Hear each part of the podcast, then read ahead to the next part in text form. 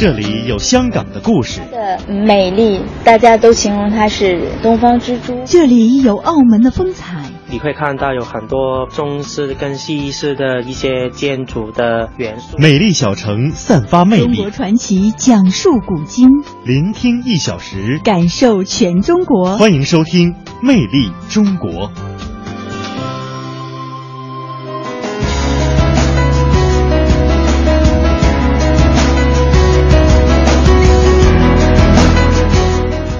聆听一小时，感受全中国。听众朋友，大家好，欢迎您在这一时段准时锁定收听来自于中央人民广播电台华夏之声正在为您播出的《魅力中国》节目。各位好，我是雷鹏。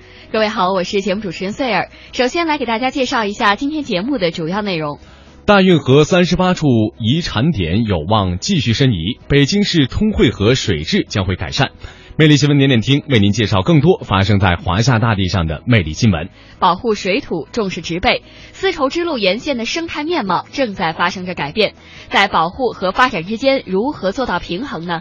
魅力中国，我们今天边旅游边探讨。今天的魅力小城呢，将会带您到大运河边的山东济宁市，了解一下大运河文化在这里的发展。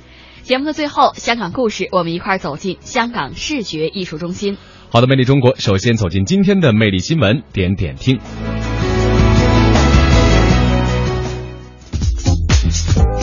魅力新闻点点听。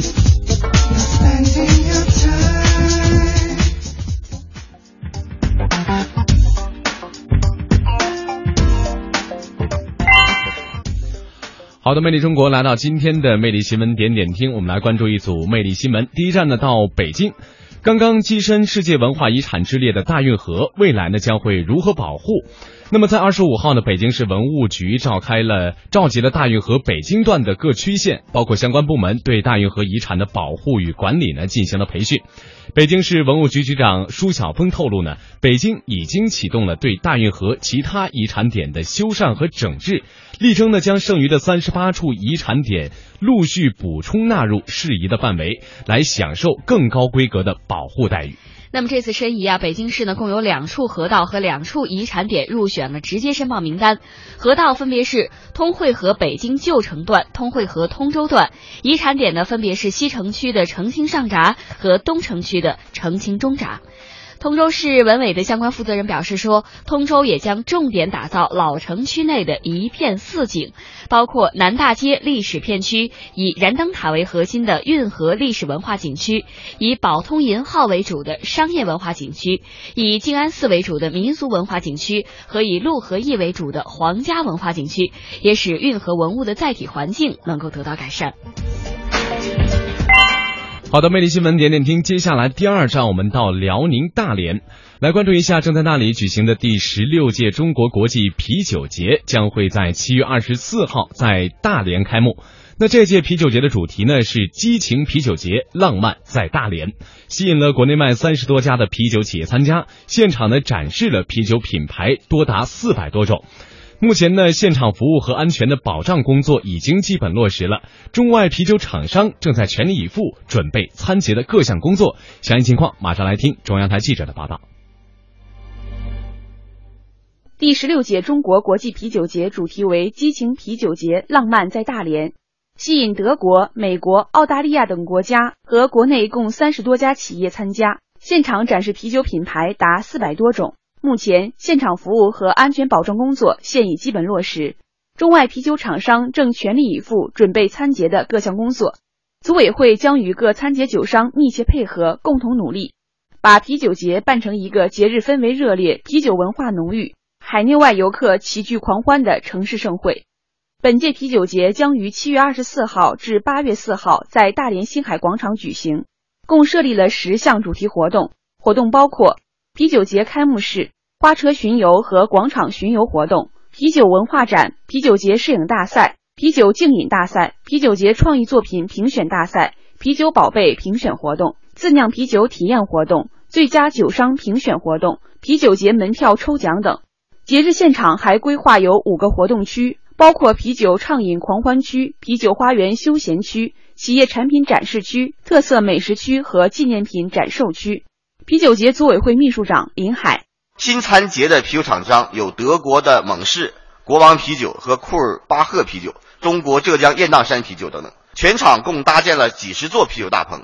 德国慕尼黑大棚仍然保持现场最大规模，可同时容纳近万人畅饮。各啤酒大棚将在装饰风格、文艺演出、特色美食等方面升级改造，全方位展示酒商的品牌形象和企业文化。作为城市大型节庆活动品牌，中国国际啤酒节扩大了大连在国内外的影响力，丰富了市民的文化生活，拓展了大连对外友好交往的渠道，促进了大连的对外开放。在城市文化建设和增强城市凝聚力方面发挥了重要作用，给大连带来了显著的经济效益和社会效益。大连市政府副秘书长王丽英，组委会结合大连精心打造的集文化、休闲、娱乐和商业于一体的城市夜经济发展规划，进一步丰富了啤酒节的活动内容和节食内涵。相信在本届啤酒节举办期间。各项精彩纷呈的活动安排，必将与大连旅游经济和夜经的繁荣景象交相辉映，营造出活力无限的城市节日氛围。嗯，那么啤酒节呢，肯定是为繁荣当地的经济啊，包括大家的精神文化生活是起到了很大的作用。嗯，那么接下来呢，我们再去到另外一个地方，这里的人最爱干的是一件什么事儿呢？就是听戏啊。在中国的小谢之乡山东省的灵渠县，已经有百年历史的杨家庄戏班依然活跃着，唱京剧、看演出也是当地村民们平时最快乐的事情。我们一块儿来听中央台记者的报道。麦收过后，临朐县东城镇杨家庄村的老少爷们儿又忙活开了。他们要筹备开展百年京剧联谊演出。刘中学的祖辈刘瑞芝是杨家庄戏班最早的班主和远近闻名的票友。他的前辈们都喜欢京剧，虽然刘中学不会唱，但对戏班的活动却非常热情。你看，怎么孝敬老人啊？啊，怎么这个这个这个国家的这题材都有，对吧？啊，就我们经常看看是如何。清朝光绪末年，杨家庄村民开始学唱表演京剧，并成立戏班到各地演出。年过七旬的唐廷英从十二岁就开始学习唱戏，嫁到杨家庄后，很快就成了这儿的角。这几天为筹办演唱会，他不仅串场演出，还给年轻演员们排练说戏。很多年轻人都不喜欢，他怎么会喜欢这个？我是不喜欢。对，他也是，反正你怎么说呢？他受老弟的影响。哎，他受老弟影响，一步一步他就传下来，他有那个信仰。联谊演出也吸引了从村里走出的名票们齐聚杨家庄。省人大戏曲联谊会的票友们也应邀来到杨家庄，与村民们切磋技艺，登台表演。近几年，村民们的生活更加殷实，对京剧的需求更加强烈。村里筹资六十多万元建起了文化大院，搭起了戏台，给戏班新添了乐器和行头。很多村都羡慕我们村的这些京剧票友，这样也能形成一个好的这个氛围。你像道德上啊，你像这个修养上，你像文化上，都能得到一些提高。嗯，山东是看大戏，在大连是喝啤酒。那第四站呢，我们来关注一下江苏南京。可以说呢，在学者的推动和文物部门的努力之下呢，位于南京科巷附近的立济巷慰安所旧址，日前呢是终于被南京市政府宣布增补为南京市文物保护单位了。那在二十五号的上午呢，南京市为立即向慰安所旧址举行了文保单位立牌揭牌仪式。那这也是见证了慰安妇血泪历史为民国建筑将会借鉴奥斯维辛原样恢复，最快的年底可以修缮完毕。详细的情况呢，马上来听中央台记者发回的报道。现在日本右派当局否定日本侵华史，否定南京大屠杀史的同时，也否定日军慰安所的罪恶。我们要和他对认。就要拿出证据来，这个慰安所遗址呢，就最好的证据。请南京市政府顺应我们广大南京市民的要求，把它列为重要的遗址，长期保存下去。我认为有重要的意义。上午十点多钟，在淅淅沥沥的小雨中，立即向慰安所旧址石碑揭开了幕布。南京师范大学教授金圣红作为此处升级为文保单位的建议人之一，等了十年，有了今天的结果，非常激动。环视这个小院，七栋房屋外形完好，但是门窗几乎没有了，楼梯散架，部分房顶及天花板坍塌。金圣红介绍说，这里的七栋房屋大约两千平方米，是亚洲最大，也是保存最完整的慰安所旧址。据我二十多年的调查，南京立基乡慰安所遗址是侵华日军侵占南京八年期间所建立的几十家慰安所中最大的一家慰安所。也就是说，日军把韩国妇女、中国妇女、日本妇女。以及其他国家的妇女，作为他们的性逻辑进行性虐待的一个犯罪的场所，是日本侵略中国的一个主要暴行所在地。南京学者薛冰说，联合国科教文组织正式受理南京大屠杀和强征慰安妇历史档案和文献申报世界记忆遗产名录。这次立即向慰安所旧址的立碑，必将促进申遗工作的开展。我们将来做展示的时候，就不光是展示这个建筑，除了这个建筑本身以外，那还要把相关的这个历史资料、历史文献、历史照片，对吧？这个种种的这个材料呢，全部都做一个系列的、系统的展示，让将来我们的后代、年轻人能够比较准确的了解这一段历史。嗯，那么通过这样的一个遗址的重建，我们也是希望啊，大家能够比较准确的了解这段历史，同时呢，也铭记它。好，接下来呢，魅力新闻点点听的第五站，我们来到了甘肃。那么最近呢，绿色中国行动报道组来到了甘肃，详细情况来听中央台记者从前方发回的报道。我现在所在的地方啊，是甘肃省定西赵家铺的金盆山的山顶。虽然它叫做金盆山，但是它跟西北大多数黄土高山一样，其实就是一座土盆山，土地非常的贫瘠。你看我眼前吧，黄绿两种颜色对比非常明显。你看在我近处，山坡梯田上已经种上了侧柏、宁条这样一些耐旱树种，但是呢，放眼望去，远处的沟壑山坡依然是荒山秃岭。现在呢，已经是六月底了，远处的山上看不到任何的绿色和生气。你再看我身边这一这一个两米多高的这个侧柏树，你别看它不起眼，但是其实呢已经种下了十年。我们这一路啊，从云南、陕西进入到甘，那么十年前云南、陕西种下的树木呢，已经是郁郁葱葱，但是甘肃境内的树木啊，依然是像星星点点一般洒落在这个黄土高山之上，也不禁让我们感慨到啊，西北的绿色是如此的脆弱，如此的艰难。当地老百姓就讲了，说在这里种树啊，就跟养一个孩子一样。难难在哪儿呢？难在啊，它太旱了，太缺水了。即使是耐旱树种，也不好成活。你比如说，我现在所在的这个甘肃定西，它是在甘肃省的中部地区，年降雨量呢就是三百八十毫米左右。这是一个什么概念呢？也就是说，它一年的降雨量也就相当于我们南方城市的一场大暴雨而已。那这个安定。这个林业局的副局长董俊胜呢，就站在我身边，他跟我讲啊，当年为了种树，为了让这些种下的树能活，当地的老百姓呢，就用着三轮车把一箱一箱的水拉到这个山顶上。当时造林的话，咱们这面的话是条件比较差，再一个是难度比较大。为了解决水的问题，咱们就是采取拿水点浇的这种办法，装上水罐。车以后，咱们拉到这山上以后，弄个蓄水池，弄蓄水池以后，咱们弄个发电机，采油机发电机以后抽水进行浇水。一车水要拉到这山上的话，是要一百元左右。嗯，当时一株树的话，它的这个水的成本两到三元。嗯，那在我国目前提出了这个丝绸之路的经济带建设之后呢，甘肃作为了丝绸之路经济带上的重要的节点，也是更加重视了生态屏障的重要性了。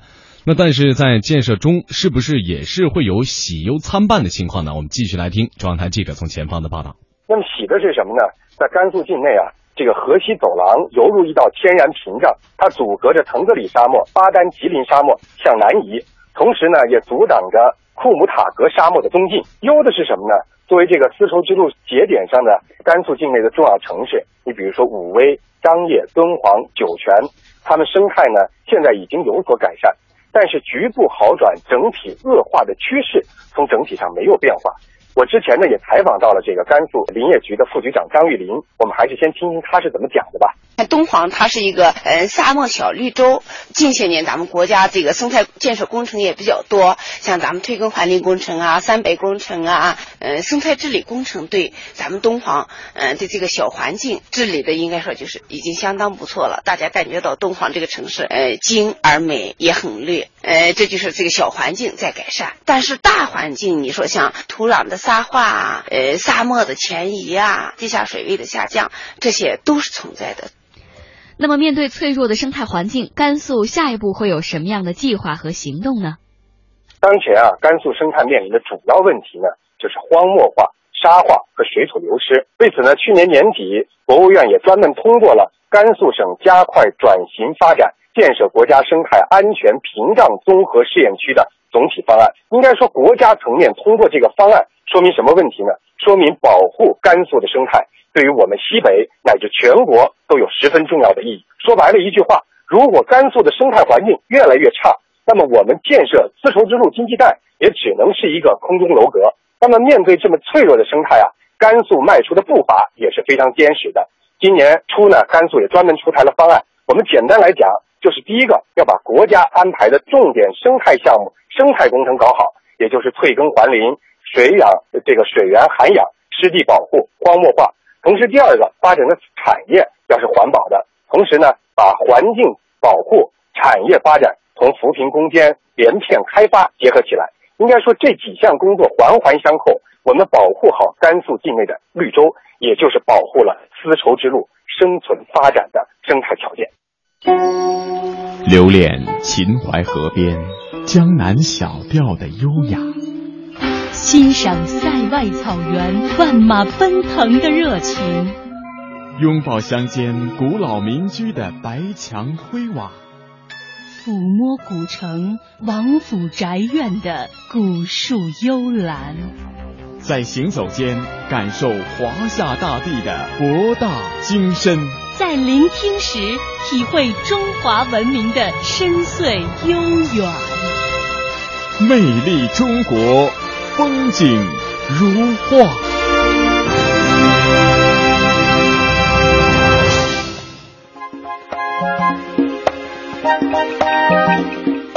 好的，魅力中国，欢迎您的持续锁定收听。那刚刚呢，我们在节目里，在魅力新闻点点听里边呢，是一直在说到的是我们这次申遗成功的丝绸之路啊。嗯。那而且刚才我们也说了，丝绸之路目前在甘肃，我们这次绿色中国行的一个关于相关的保护。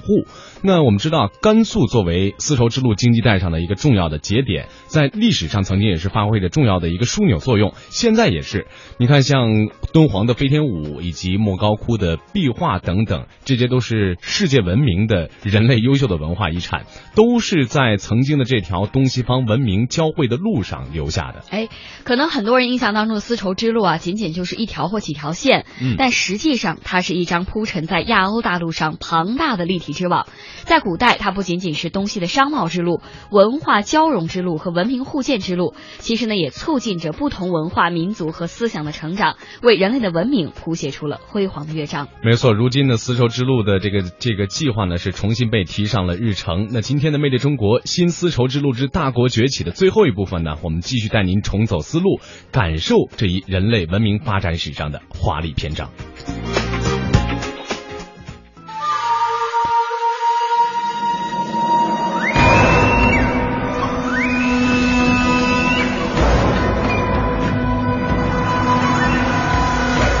是一条横贯古代亚欧、互通有无的商贸大道。都通过这个通道进来的，进来以后积累积累，就一个伟大的朝代出来了。在它绵延七千公里的长路上，见证了东西方文明的交汇融合。唐朝的话，成为整个中国历史当中经济最发展、市场最繁荣的一个盛唐时期。声声驼铃，袅袅孤燕。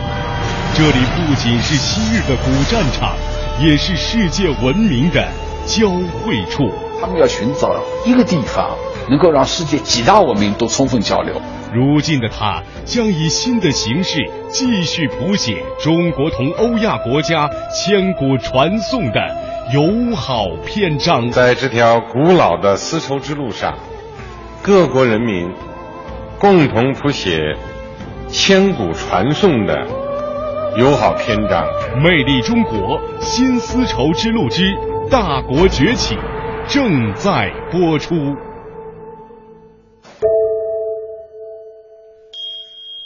时至今日，在美国唐人街，在日本等国家和地区，唐代的服饰依稀还在。中国古文字已经变成了日本国国语中的片假名。在二十一世纪的东南亚多国首脑峰会之上，中国人的唐装被穿在了不同肤色的各国元首的身上。如果时光倒流，让历史再现，那个曾经消失的大唐盛世，留给今人的不仅是丰富的物质基础，更是文化的不断开放。我们改革开放以后得到了一个很重要的启示，就是我们要对全世界所有的各种文化采取一种开放的这样一个态度，就是要尊重多元，尊重多元性。所以，尊重多元性成了我们整个。在国家对外交往当中，一个非常重要的一个原则。所以后来逐渐到了我们提出了这个建立和谐世界的这个问题，也就是你只有在尊重多元的这样一个前提下，你才能够成为一个和谐的一个一个一个世界。所以当时这个应该丝绸之路应该说是一个非常和谐的、非常安全的这样一个地方。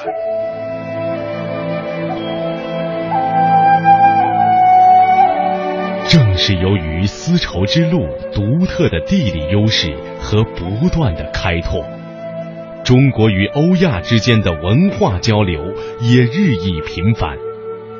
自西汉末年的哀帝元寿元年前后，佛教开始逐渐东传。佛教传入中国之后，随着它的不断的弘扬与发展，对中国的哲学思想。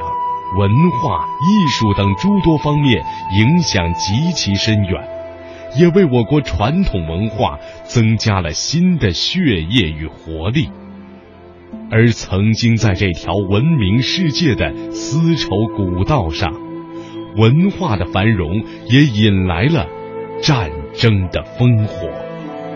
文化学者余秋雨，我还讲过一个好玩的故事，就是。他也有些战争，但是战争太可爱了，是为了抢文化人。比如，呃，当时非常简单的一件事情，就是印度传进了佛教。佛教呢，传是传进来了，但是我们对它的深刻了解还不多。所以在这个情况下，谁能抢到一个佛学大师，就这个地方就具有文化上的一种权威性。所以大家就觉得抢抢文化大师很重要。所以当时，呃，前秦的一个统治者叫苻坚，他曾经去到襄阳去抢了一个当时据说是中国最大的佛学大师道安。抢了以后，他就说：“你们抢我来没什么用，更厉害的人有本事的话，你们到西岳去抢。那个地方有个秋池的地方，那个现在是新疆库车那一带。”那儿有一个鸠摩罗什的人，那比我厉害。于是他真的派出自己的大将吕光，就发动了一场几年的战争去抢抢鸠摩罗什。抢过来以后，结果抢到我们甘肃的武威，叫他去抢的那个政权垮台了，那个大将就不知道把他送到哪里去了，结果就留在武威称王了。那个鸠摩罗什就在那儿住下了，就在凉州住下了，一住就住了十六年。这样的一件事情，就造成了中国文化和佛教文化的高程度的交流，程度非常高的交流。你想鸠摩罗什在武威，就当年的凉州，又过了几十年以后，整个鲜卑族统治北中国，建立了北魏王朝。这时候，北魏王朝决定到武威去抢人，居然抢了三万多个臣民。那是知识分子和官员，呃，那是四一个四四百三十九年，当时北魏王朝抢了三万多，还抢了好几千个呃佛教徒，就抢过去就在那儿，山西大同就建设了云冈石窟，而且建设了平城一个大城市。你可以想象，他抢的人里边有建筑学家，有雕刻家，有画家，有佛学大师，就一大群的文化人都抢到那儿去了。云冈石窟成就以后呢，他们又迁都迁到了河南洛阳，造了一个龙门石窟。然后迁都洛阳以后，中国越来越伟大了，因为那么多的东西都已经集中在中华就这块土地上了，所以就很快就建建入了，就是隋朝和唐朝。你看唐朝那么伟大，它有两个因素是我们过去的统治者不太有的。第一个，几大文明的优势的聚合；第二个，把黄河流域的这种斯文和沙漠里边的马背上的雄风结合在一起了，就雄浑和斯文结合，再和其他文明结合，于是大唐之大无与伦比。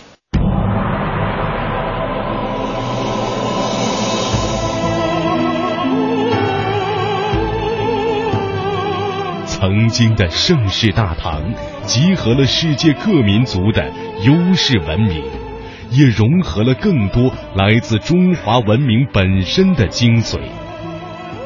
东西方使节、商队、游客、学者、工匠，在这条古道上川流不息。这条曾经的丝绸古道，见证了两千年前的空前盛世。而今，再当我们伫立在敦煌的壁画前。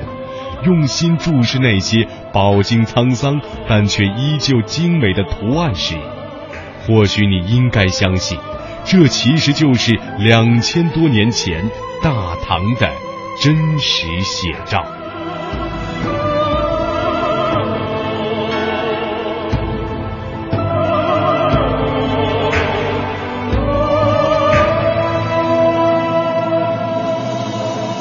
大漠孤烟。长河落日，当年的丝绸之路见证了中国历史上的辉煌。如今山间回荡的声声驼铃，已经变成了火车的汽笛。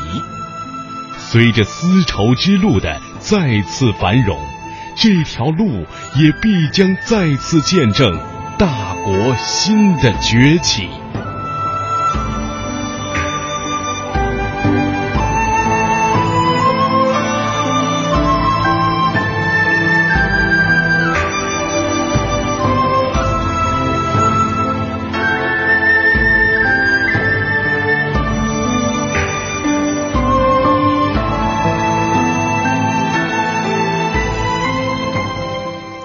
那我们刚才给大家介绍的是丝绸之路之大国崛起，也是我们的一个专题啊。如今是给大家放完了。那么最近呢，有关于这个丝绸之路，包括大运河的这个移申遗成功的消息，可以说是占据了对占据了我们这个整个屏幕啊。对。那么最近呢，就是像国内的一些旅游企业就立马开始哎闻到了这个苗头啊，跟风了，推进了西北和江南的种种文化遗产游。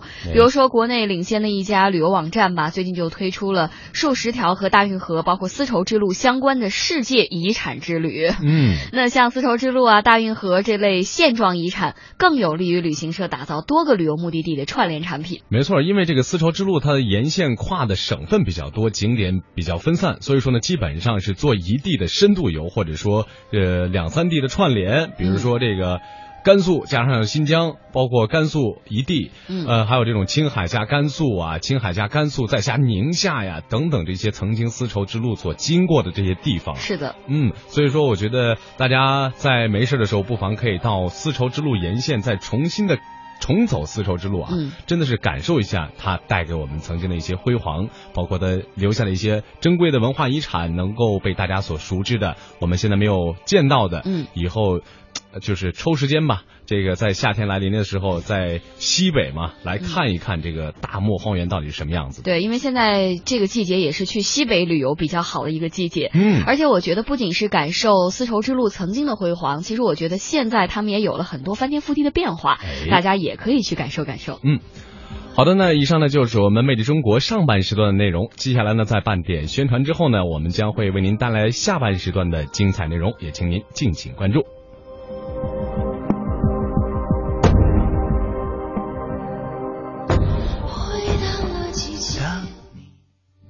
小手伸向我的大手，孩子。您的爱是孩子们书桌上的一份午餐，您的爱是孩子们遮风挡雨的一件衣服，您的爱是孩子们放心乘坐的校车，您的爱是引领孩子们通向未来的希望之路。您的一点点付出，就能成全孩子的未来。关注贫困地区的孩子，把爱送到他们手中。生命里的感恩来自一点一滴，最喜欢做的事就是惦记着你。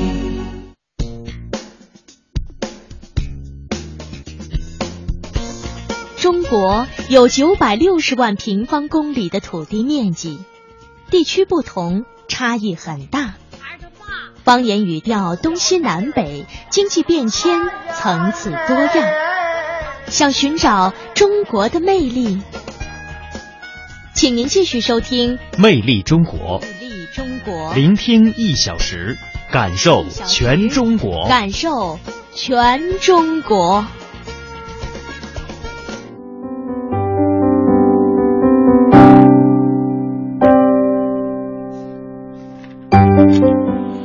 好的，魅力中国，欢迎您的持续锁定收听。在半点宣传之后呢，也欢迎您的持续锁定关注。我是雷鹏，大家好，我是节目主持人穗儿。在今天节目的下半时段，您将会听到以下内容：中国的大运河呢，是中国东部平原上的伟大工程，也是中国古代劳动人民创造的一项伟大的水利建筑。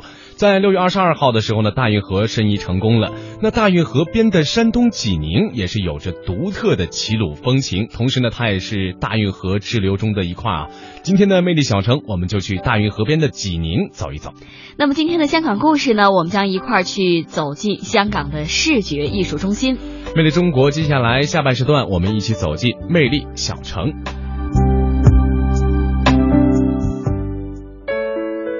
小体现精致，小会拥有无穷魅力。中国的许多小城里蕴藏丰富的故事，魅力小城。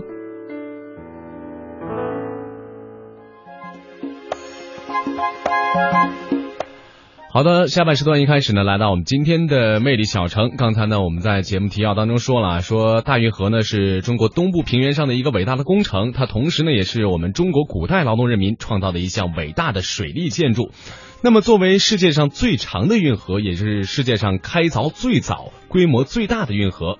大运河呢，它是由隋唐大运河、京杭大运河以及浙东运河三个部分组成的，全长呢达到了两千七百公里，跨越了地球十多个纬度，纵贯中国最富饶的华北大平原和东南沿海之上，通达黄河、淮河、长江、钱塘江以及曹娥江、海河六大水系。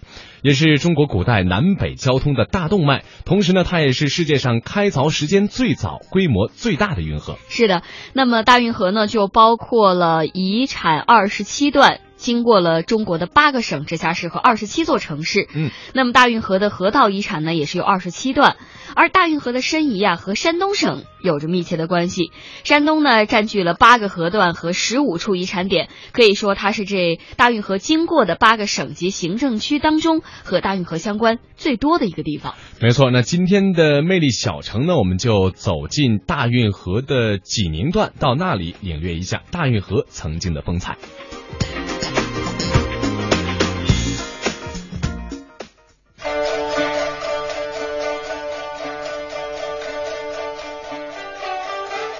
伴随着民间艺人自己弹奏的土琵琶，沿着刚刚复航、可以通行两千吨级船舶的二级航道，古老的大运河缓缓流入到美丽的微山湖，进入到山东省济宁市的境内。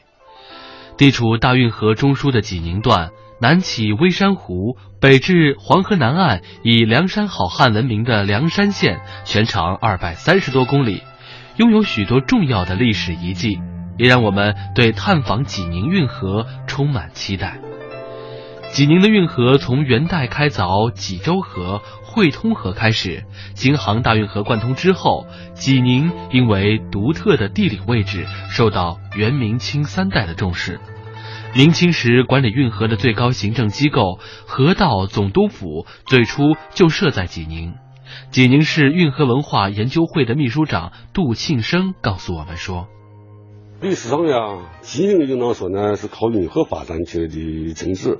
在元代的至元二十年间啊，标准意义的京杭大运河开通之后，流经济宁，到现在算起来是七百二十六年的时间。京杭运河从济宁开通之前啊，这个地方是比较荒凉的。当时文天祥啊，在归府的路上，在这个地方留下了一首诗，其中有两句：“百草皆枯死，呃，路上无行人。”可见当时的荒凉程度。运河的开通和兴盛，很快就把济宁推向了呢商业文明的鼎盛时期。这个地方明清时期呢是全国三十三个工商业大城市之一，也是七个对外开放的商埠之一。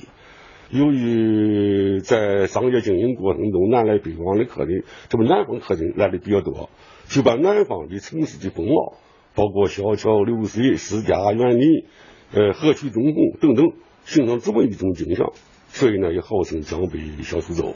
因为济宁呢，处在整个京杭大运河的中段，是最高点，又是中枢地段，呃，所以呢，元明清三代对济宁这段运河非常重视，派设了呢最高的资运司运机构和相应的军事机构，这样呢，济宁就被称为运河之都。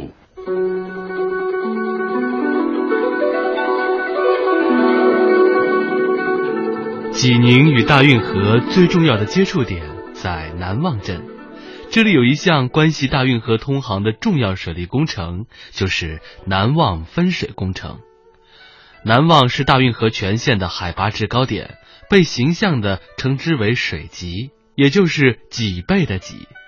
因为当地地势较高，运河经常出现断流，不通则全线受阻，影响漕运的畅通，是大运河通航的关键点之一。明朝永乐九年，也就是一四一一年，明代工部尚书宋礼受命修建南望分水枢纽工程，整个工程由戴村坝。小文河、南望分水石波、泄洪闸坝、南望上下两船闸等组成。济宁市文上县文物局副局长汪海波对我们说：“首先呢，因为这个是水级嘛，最高点，它需要解决补水问题，就需要找一个比它更高的水资源分配的地方来充实它。那么当时明朝初年的时候，明成祖派就工部尚书宋礼亲自来训通运河。”当时宋礼呢寻找了当地的一位水利专家，民间水利专家叫白英。白英呢出了个主意，他说啊，我们这个汶上这个地方的这个地势呢是东北高西南低，运河呢在西南方，它的东北方呢有一条大汶河，它是发源于泰来山区，它从那个戴村坝把这个大汶河截流，把水挖了一条小汶河引到了运河，就是。引用了这个大汶河的水来济运河，这是第一个方案。然后呢，又建了许多的节制闸，呃，来提升水位，呃，保证这个航运的这个中途呢，这个水流不断。第三个就是当丰水季节水量很多的时候，把水储存起来，就是建了三个水柜，叫蜀山湖、马踏湖、南望湖三个水柜，把这个水呢水呢存起来，等到枯水的时候呢，把水放开。来保证通流。第四个呢，就是在东北山区寻找了很多的泉水，就泉眼，把这些泉眼汇流起来，一起运流入小汶河，来保证大运河的这个通航。通过这些手段呢，就是说这个大运河五百年间呃从不断流，是解决了全国，特别是这个中央政府与地方也经济交流。据说是这个整个大运河上科技含量最高的。南望分水石波也是工程的关键所在。人们在河底设了一个像鱼脊形状的石波，改变石波的形状、角度和位置，就可以改变流入运河的文水南北流量的比例，就形成了运河水七分朝天子，三分下江南的效果。南望分水工程建成之后，漕运通洱海运坝，粮艘连番直上，正宫天耕源源不断。直到上世纪五十年代，这里仍然能够看到分水的壮观场景。从小生活在南望的退休教师刘新琴老人带着我们来到南望水利工程的遗址，他告诉我们说：“咱站的这个地方就是那个石坝，站的这个石坝上就是个分水口，分水的地方。您小时候这个水已经没有了，有慢慢的还搞还搞两船运输，那下边没改道，这坝子二百多米啊，二百多米长，得有多壮观啊！这个。那这个那壮观好了，这一路都是世界，这个世界当中就像这个农贸市场似的，南方的这个珠子啊，东西都在这个地方，这我很茂盛。那当时这个走的船都是什么样的船？呃，都是这木木船，而且那个帆船最大的是三个桅，拉三个四个的那个大桅。得多高是的？只有一丈三五六。哦，三米多。哦，三米多。那个乘木的船那个足高。足高。在用了一插插不着底儿，那么那么深啊，那个水啊，那个水这个水深，那个河道宽呢，有多少米？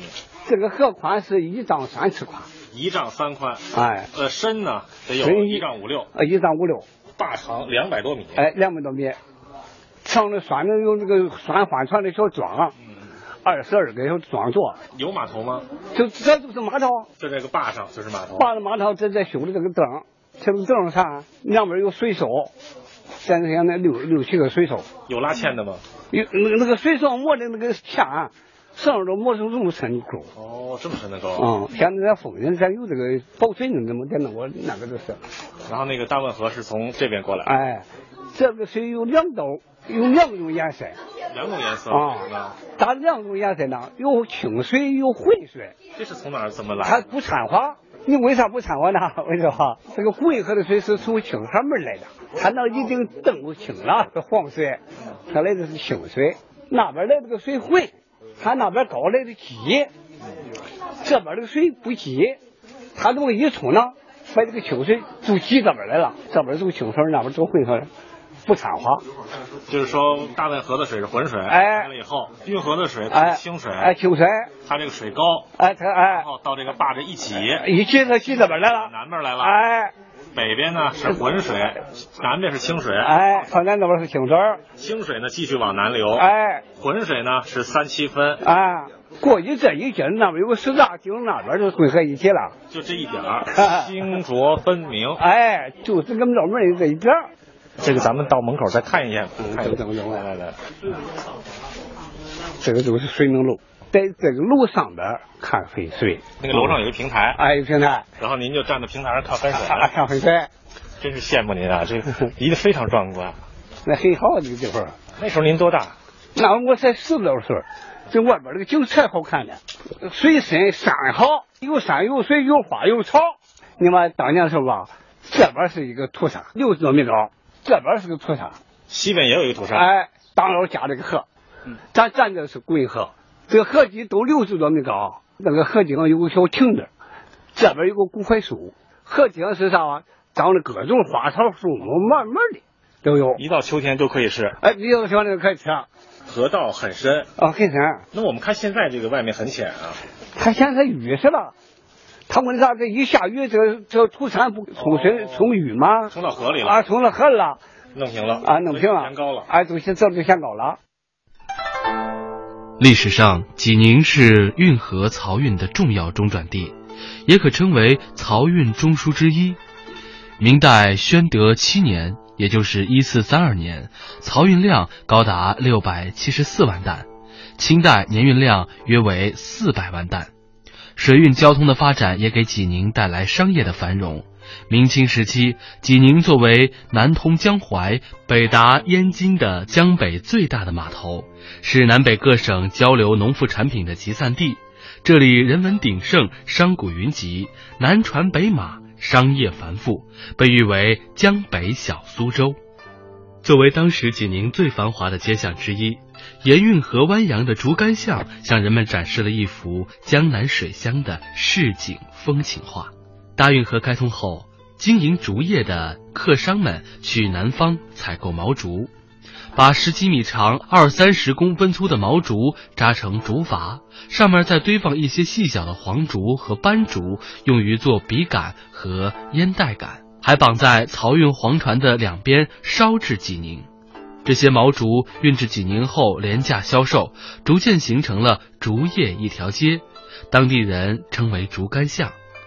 竹竿巷的竹子和竹器质优价廉，品种多样，特别是闻名于鲁西南各州县、素有“济州之花”的竹篮，受到各地客商的青睐。而很多江南的竹编艺人、能工巧匠也顺着运河来到了济宁，他们靠河就近，开店设铺，开馆收徒，传授技术。济宁的竹品和竹艺兴盛了上百年。我们在一位竹竿巷老居民的带领下，拜访了几位目前仍然从事编织的老艺人。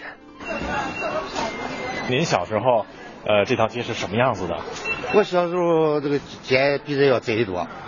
嗯，这个地方是一个石头路，哦，两边呢都是门门门板式的那种进房，也就是说白天把门板拉开，全部都是说这个屋外，它不会现在有玻璃窗，玻璃门没有。到晚上时候呢。是呃，下边以后把那个门板就全部在一块块的再上上。嗯，当时的这个路就是现在一半宽，差不多。也就一半。现在我们这个街上做厨子的这种家还多不多人家？不算多了。十年以前吧还是比较多的。现在呢，老艺人慢慢的年龄大了，青年人呢不愿意做这项生意，主要都干别的。为什么用塑料就把这个竹器的这个编制呢代替了？嗯其实我们现在听到的这个敲打声啊，是敲打这个不锈钢的声音，不锈钢作坊。哦，再往前看看那把那房子是，这条街唯一的就还这么一个古老的房子。以前的房子比这要大，比这要高。怎么称呼您？我姓姓杨，杨桂兰。今年高寿了？八十。八十了。您现在在这卖什么东西？就是卖这竹竿子，从前手艺干活。编筐子、编篮子，又是编烤杆子，又是干干梯子的，都干。您当时一天能编几个筐子？多少个筐子？那从前哪能编？你编哪天不编十来个？哦，每天都得编十来个。那也是，这现在不能编，现在都有年年了。那现在您的竹子是从哪进货？啊从那南边有个批发市场，他经常车来大汽车，从前都从河里来，从船。就是从南方运来的。嗯，谢谢你杨奶奶。杨奶奶，祝您生意越来越好。谢谢谢谢。大爷，您在做什么？我做的米子。您今年高寿了？我今年七十六了。我叫胡继同。嗯，那您等于是做了大概六十年了。这个竹货，它分好几种的。好几种，有哪几种？您给我们讲讲。竹货呀，有拧条子的，它是单一行；有这个扎笼子的，是单一行；有这编货的，是单一行。啊。您当时学的是哪一行？这几行里？我是学编货行，编篮子、编筐子、编筛子、编鱼章。那老伯，这个一根竹竹竿大约要劈多少这样的？这样的，小小的薄薄的，这一个啊，当年年轻的时候，就是这一个能撕它六层，撕六层的一个能切它六层。这个青是两层，这个里边这个瓤还能再撕两层。你要是去了这个呃瓤子呢？我看您这个切个口，然后用牙一咬就开了。他这个可是辛苦活儿。嗯，你要是吧反正学会了，辛苦也不算辛苦。足不出户，感受中国魅力，感受中国魅力。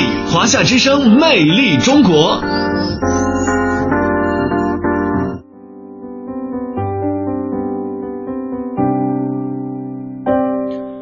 好的，魅力中国，欢迎您的持续锁定收听。那刚才我们给大家介绍的是大运河的济宁段。那在下一期的魅力中国节目当中呢，我们将会继续为您介绍大运河沿途其他的城市，为您介绍郑州段。接下来的时间呢，进入到我们今天的香港故事。那位于香港公园的香港视觉艺术中心呢，是一所一级历史建筑，前身呢为已婚英军的宿舍卡苏楼，它是建于一九零零年左右。香港的视觉艺术中心呢，是集陶瓷、雕塑以及版画三项活动的专业艺术研习场所，也是提供了优良设备，以方便艺术工作者从事创作和举行多类型的艺术活动的地方。那这里呢，是一个开放主导式的艺术空间，着重艺术学习、研究和交流的三元发展。无论是全职的艺术创作者、业余的爱好者，或者说就是普通的市民，都可以在这里获得艺术的养分、创作的机会，让生活变成艺术。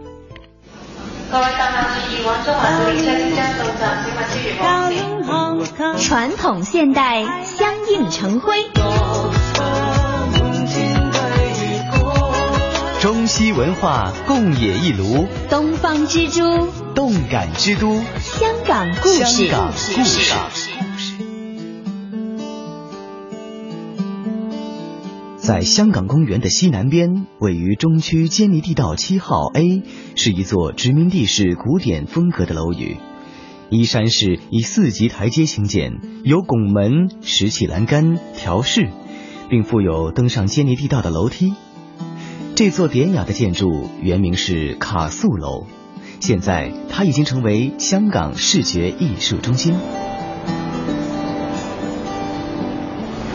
谢谢。拱形的廊柱，嗯，还有可以看到廊啊，就是这个是一种啊门廊式结构。呃，不过呢，为了利用上这个廊走廊，嗯，就把它封上了。现在用玻璃把它变成了窗子，啊，就等于是把整个走廊的的空间都用上，变成了房间了。嗯，对，所以看看到其实是有一点这个跟以前呢。还是有些不一样的啊！以前这拱廊就是没有这些的玻璃窗的，没有这些玻璃窗，然后下面下面你看到那些栏杆之间也是没有被封上的哈，完全就是一个一个通廊，相当于一个一个通廊。但是现在把它利用起来了，相当于把它这个楼面楼层的叫做面积啊利用到。这种拱廊呢，在呃殖民地建筑中是一个呃最明显的特征，嗯，一个典型特征。那就是因为，呃，外国人到了呃香港这个比较热的地方，嗯，呃，他要适应这种气候，他必须把啊老家的那个建筑改造啊，嗯，改造以后就是有了这种拱廊，嗯，这拱廊就能够通风啊、阴啊，嗯，比较阴凉啊，并且拱廊还挺大的这个宽，所以你不用它就有点浪费，所以把它呃用玻璃窗隔了啊，使它能够成为房间。兴建卡素楼，是因为当年香港岛上的北方军营和威灵顿军营要转交给皇家海军，导致陆军宿舍不足，因而增建了一些营房，其中有两座楼，卡素楼和桦木楼，设计上完全一样。大楼主体虽然以爱德华古典复兴风格建筑为蓝本，但是结合了中国式砌砖结构和斜瓦屋顶。建筑物像楼梯般以四个阶层组成，以适应陡峭的斜坡地势。这样的结构在香港十分罕见。那这栋楼本身是哪一个年代就是建的？呃，是在一九零零年啊开始建，一九零零年。那个时候呃，把它建造是做什么用呢？是军营，军营啊，因为呃在之前啊。呃，在建造这个楼之前，嗯，呃，曾经有一段历史，就是呃呃威灵顿军营，嗯啊，就呃本来呢是陆军的，嗯，后来呢这个军营陆军把它交给了海军，哦，因此呢自己不够用，不够用了，只好在这块地方啊建了新的军营，哦，可能原来的名目啊不大啊，就是没有那么有名，但是现在它活用起来呢。又是一个很起作用的，啊，很彻底的一种一种改造啊。哎，你看我们看到啊，这个这个建筑挺大，嗯，它有个特点呢，就是呃，你看分了四个平台，是不是啊？你看啊，因为这里的坡度比较陡，它本来就是在一个山坡上啊，呃，坡度一陡了呢，呃，你就不能说呃不就着它的这个阶梯啊，嗯，每一座小楼呢，呃，都是哎。一座比一座高嗯，就是一种阶梯式的啊，这样升向上升，一直升到坚立地道，嗯嗯嗯，呃，在那儿有楼梯就上到了路边了啊，嗯嗯，哎，这种啊。这种结构啊，就这种阶梯式结构，在香港是很罕有的，不多见了。现在哎，不多见，不多见。现在香港，我们到新新一代的这些楼房都是说，我不管你下面是怎么样的倾斜或者是坡度，我楼反正就是一整座看上去平的就对了。好好，这个就不一样。哎，啊，这个结构是很珍贵的。嗯，你就说这个啊，原来军营现在剩下的那几座楼啊，嗯，都不是这个结构啊，就这一座是。一九八五年。